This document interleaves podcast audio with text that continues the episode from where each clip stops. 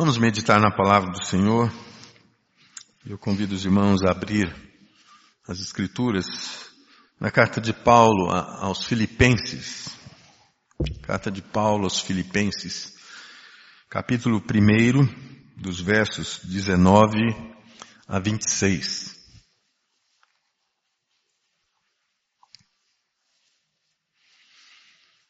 Filipenses capítulo 1, versos 19 a 26.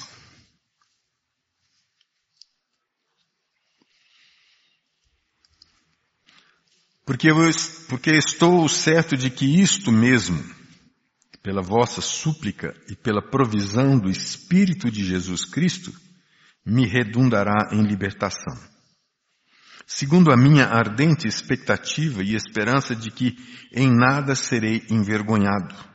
Antes, com toda ousadia, como sempre, também agora, será Cristo engrandecido no meu corpo, quer pela vida, quer pela morte. Porquanto para mim o viver é Cristo e o morrer é lucro. Entretanto, se o viver na carne traz fruto para o meu trabalho, já não sei o que hei de escolher. Ora, de um e outro lado, estou constrangido tendo o desejo de partir e estar com Cristo, o que é incomparavelmente melhor. Mas por vossa causa é mais necessário permanecer na carne. E convencido disto, estou certo de que ficarei e permanecerei com todos vós, para o vosso progresso e gozo da fé, a fim de que aumente, quanto a mim, o motivo de vos gloriardes em Cristo Jesus pela minha presença de novo convosco. Essa é a palavra do Senhor. Nessa noite nasceu o Tito às nove e quarenta da noite, né? A mãe passa bem, o pai melhor ainda. Né? Bem, irmãos, nessa manhã, nesse paradoxo da vida, né? eu escolhi um texto falar sobre morte. Estranho, né? Mas certamente o maior paradoxo da nossa vida é esse confronto entre a vida e a morte. Essa semana Anápolis foi marcada por um acidente muito trágico, né? É, e se existe algum acidente que não é trágico, então não seria acidente, né?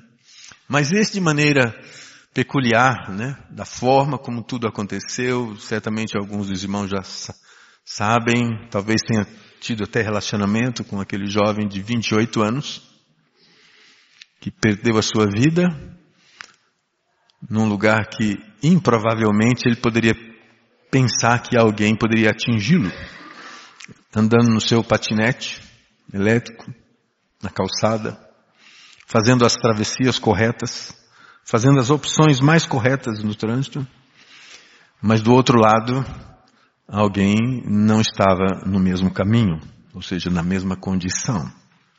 28 anos, dois meses de casado, algum tempo recente, formado em farmácia, exercendo a sua profissão. Certamente os sonhos que ele tinha se findaram ali. Muita dor, a família, os amigos, Certamente, esse paradoxo da vida e da morte nós nos encontramos todos os dias. Mas me vem à mente uma declaração eh, que bate muito para esse momento, né? quando eu ganho um neto.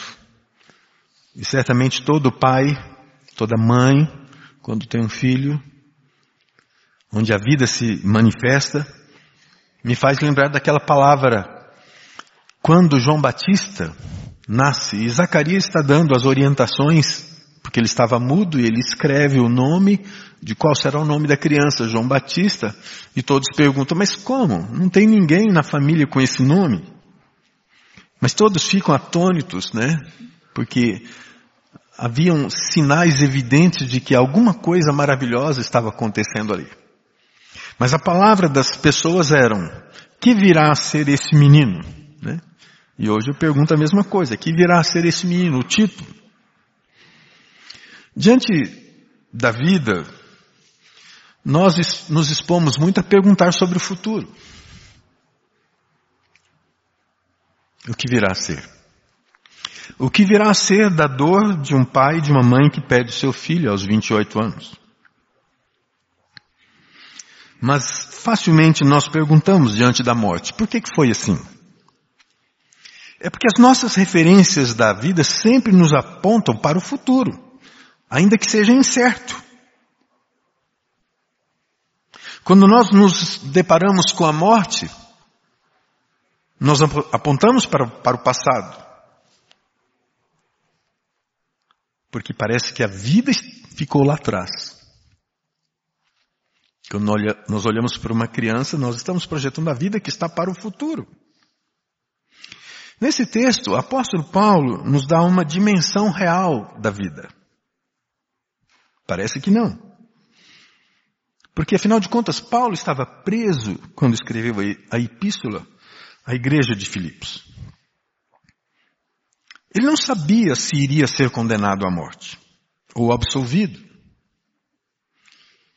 Ele encarou a realidade de saber que talvez seus dias estivessem contados. Mas ao invés de entrar num desespero, o que, que ele faz? Ele enfrenta com maturidade. Quando ele diz, para mim o viver é Cristo e o morrer é lucro. Ele estava dizendo que ele não temia a morte. Porque o viver para ele é Cristo. Ele considera que a morte é lucro. Pois seria não somente a oportunidade de ele estar com Cristo eternamente, mas também de descansar de todas as suas fadigas, de todas as suas lutas. Mas ele tem, aparentemente, algumas dúvidas. Mas as dúvidas que ele tem não é sobre a sua condição, sobre a sua certeza. Não é uma dúvida que angustia o seu coração. É uma dúvida circunstancial entre estar vivo e morrer. Mas a sua dúvida é colocada, sobretudo, sobre o aspecto positivo e produtivo da sua vida. Porque ele reconhece que se estar presente é alguma coisa boa, o estar presente tem a ver com aquilo que Deus lhe ofereceu. Ser ministro de Deus. Ser anunciador do Evangelho de Cristo.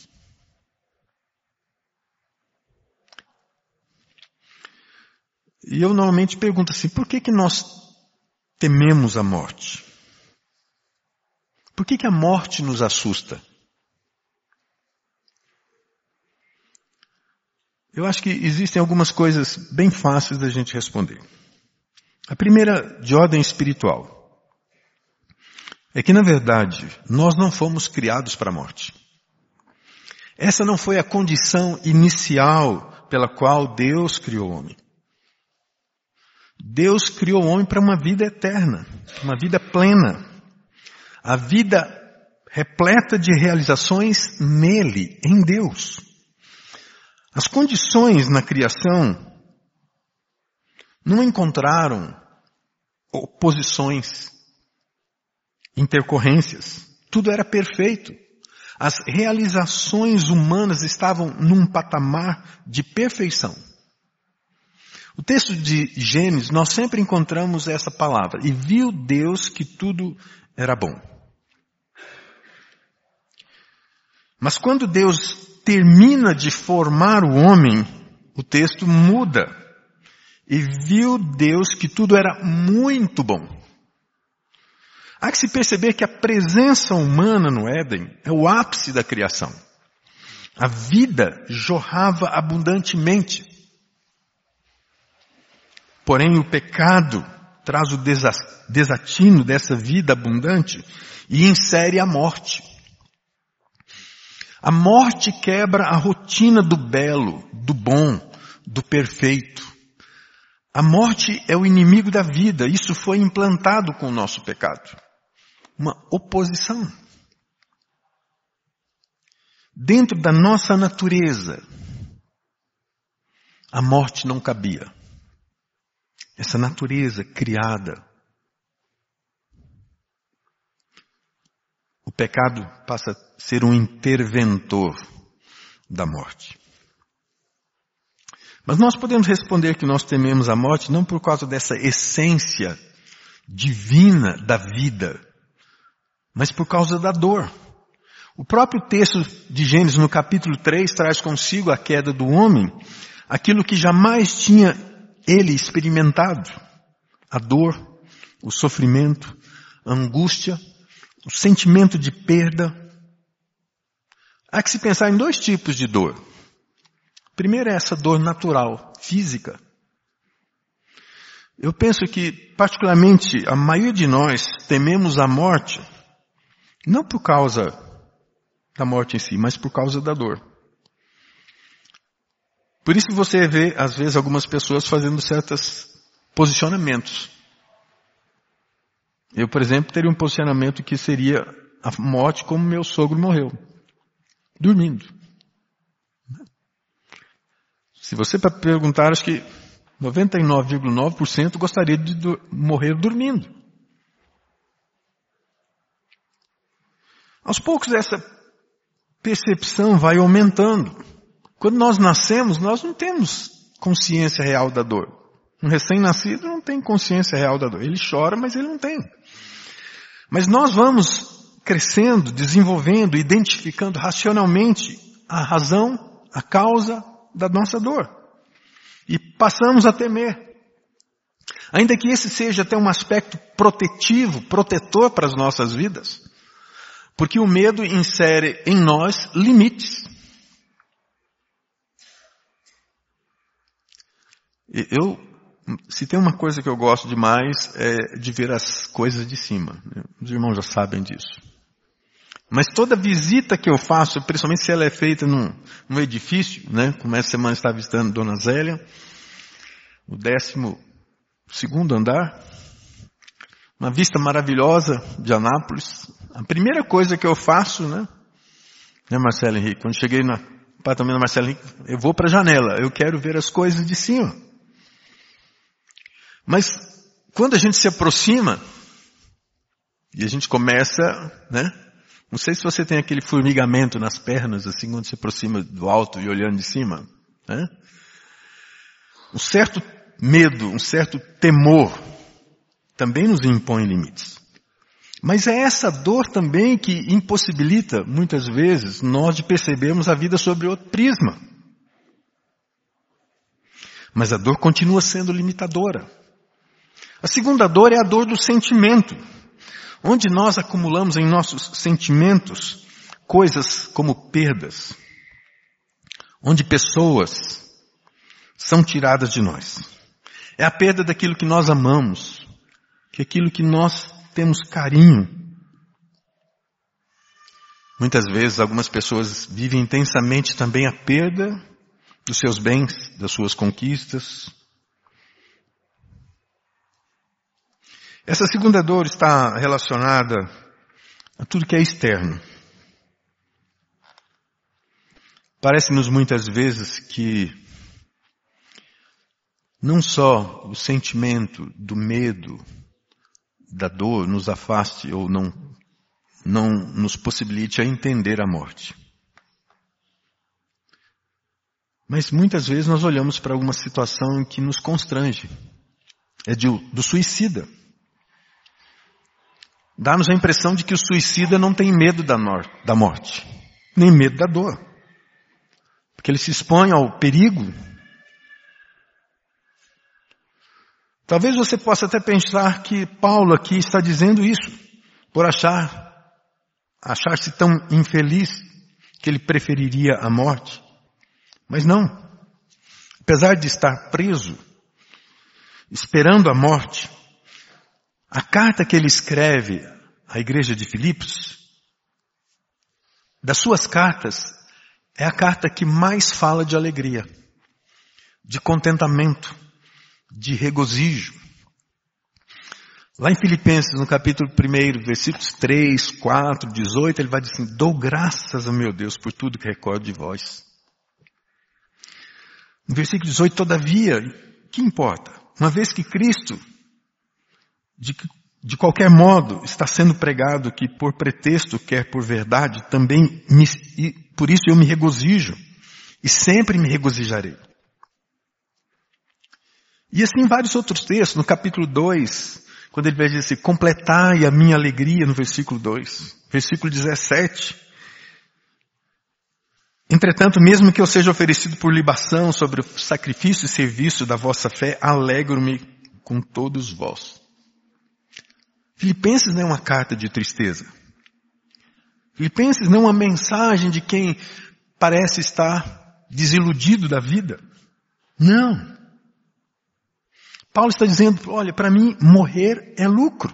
E é por isso que muitas pessoas vão entrar em crise profunda quando as coisas não vão bem. E elas perguntam, realmente há motivo para se viver? Mesmo sabendo dos fatos, Paulo viu motivos aqui para permanecer um tempo ainda nesta vida. Porque ele tinha consciência de que se ele continuasse vivo, ele viveria para servir a Cristo e aos homens. Ele continuaria glorificando o Senhor nesse mundo, para a eternidade. O desejo dele permanecer vivo não tinha outro foco senão servir a causa de Cristo. Servir os outros aqui. No texto que nós lemos, versículo 25, ele diz, e convencido disto, estou certo de que ficarei. Havia uma percepção de que ele ainda iria ser livre. E permanecerei com todos vós para o vosso progresso e gozo da fé.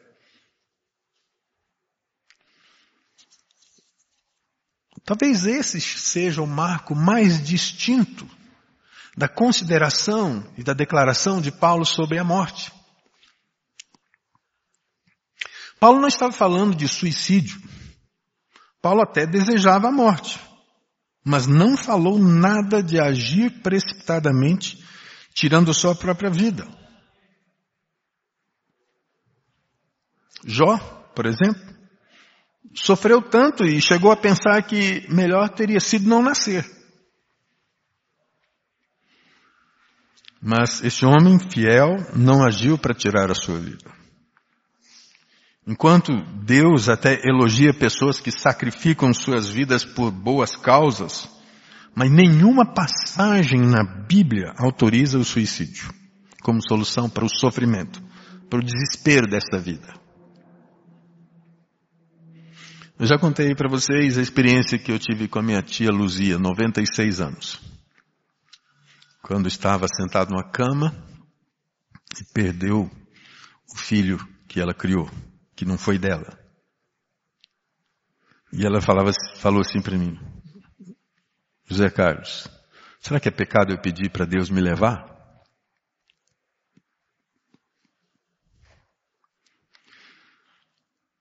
Tanto em viver e viver para Cristo, quanto morrer para apóstolo Paulo, é estar dentro da vontade de Deus.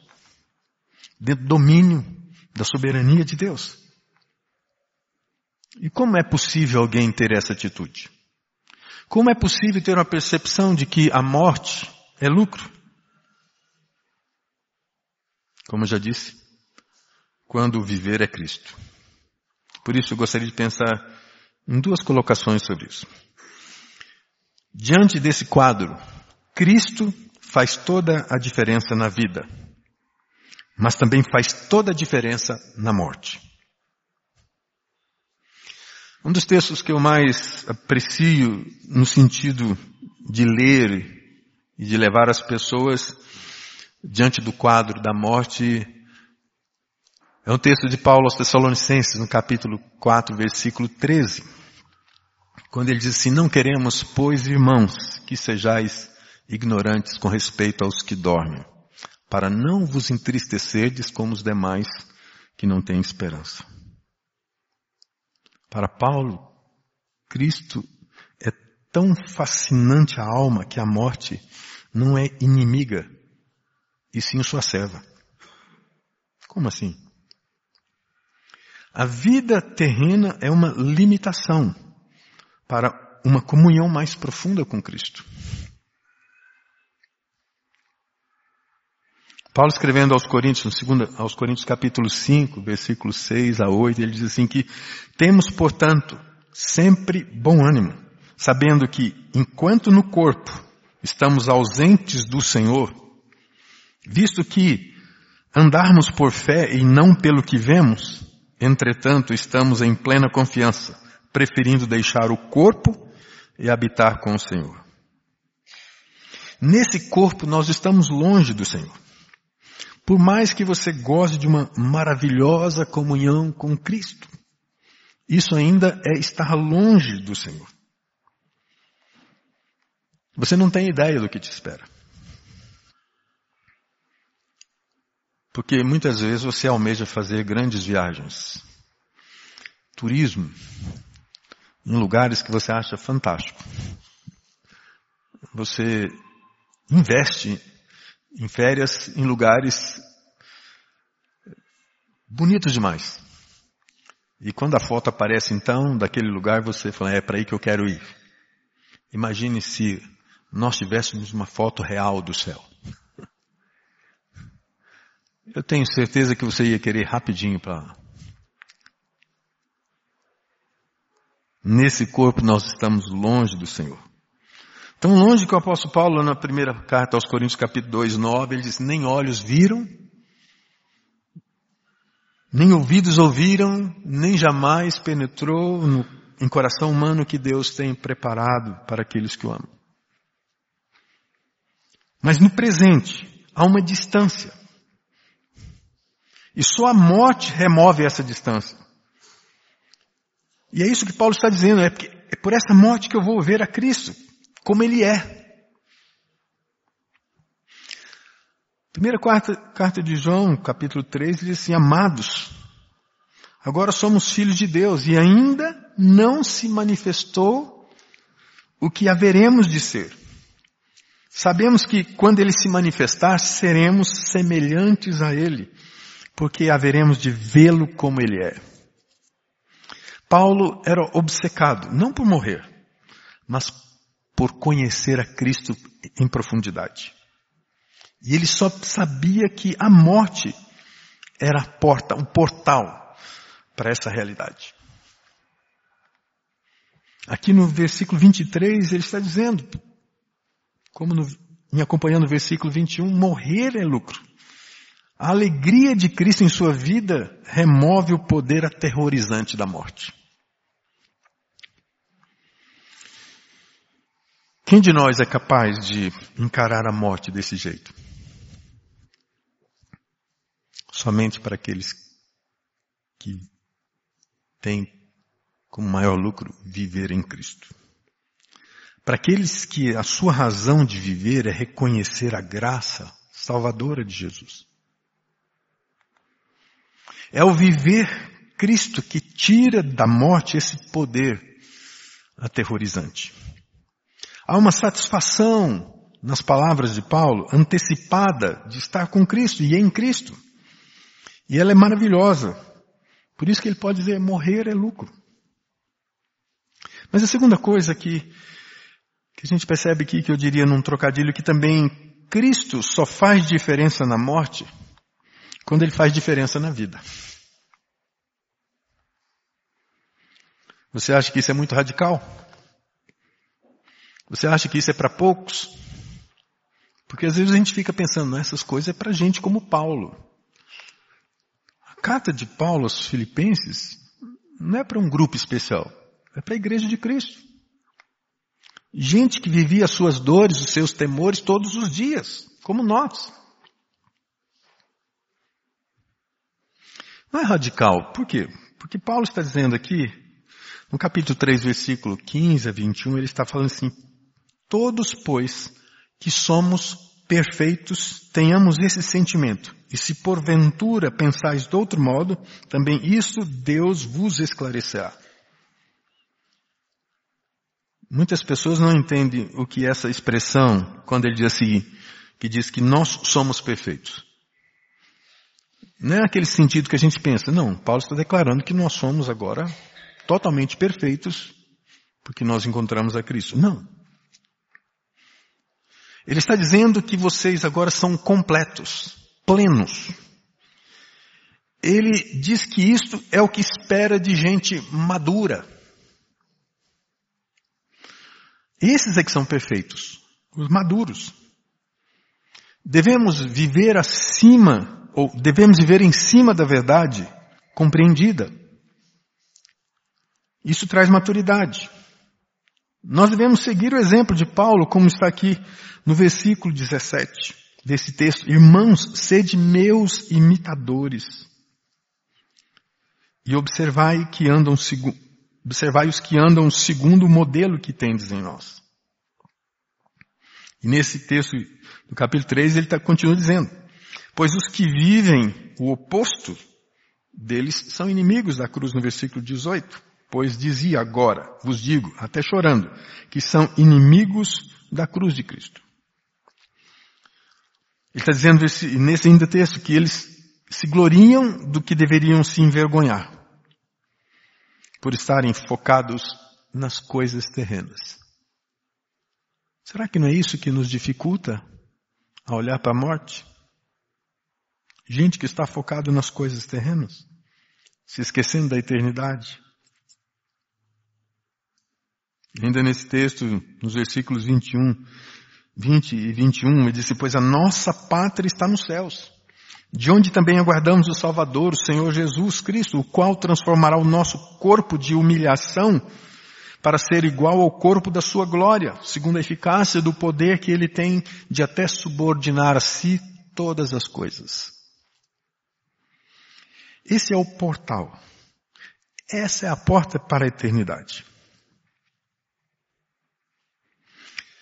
A questão prática é bem simples.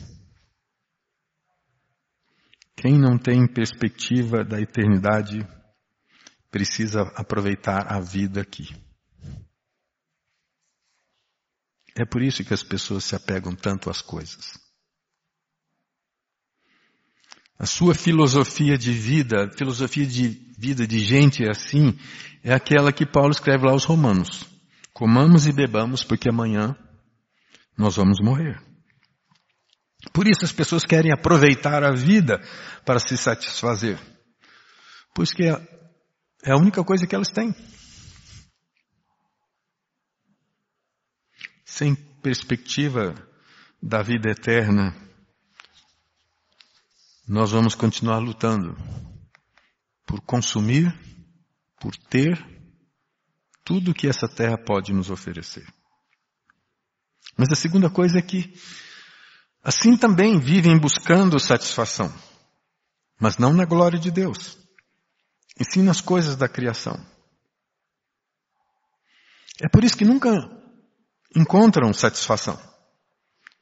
Continuam sendo seres insaciáveis. A morte para essas pessoas é o fim da sua felicidade. É perda, e não lucro. Porque no fundo elas creem que tudo que elas precisam da vida está aqui. Elas não podem dizer, como Paulo diz, morrer é lucro. Porque para elas, viver não é Cristo. Então, como vivem aqueles que vivem em Cristo? Eles não precisam viver em busca de felicidade, de satisfação. Deus cuida disso para eles. Deus cuida disso para nós. Paulo diz que o seu desejo aqui, principal, era morrer. Era estar com Cristo. Mas ele tinha um desejo menor. Viver para a glória de Deus na edificação dos santos.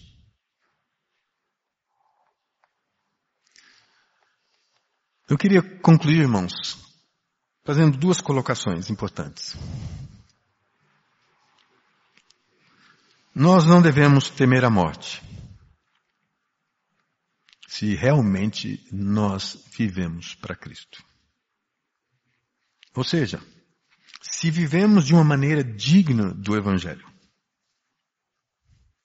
Nós lemos até o versículo 26 nesse texto, mas eu queria ler mais um versículo que é o 27. Ele diz assim, vivei acima de tudo, por modo digno do Evangelho de Cristo, para que, ou indo ver-vos, ou estando ausente, ouça no tocante a vós outros que estáis firmes em um só espírito, como uma só alma, lutando juntos pela fé evangélica.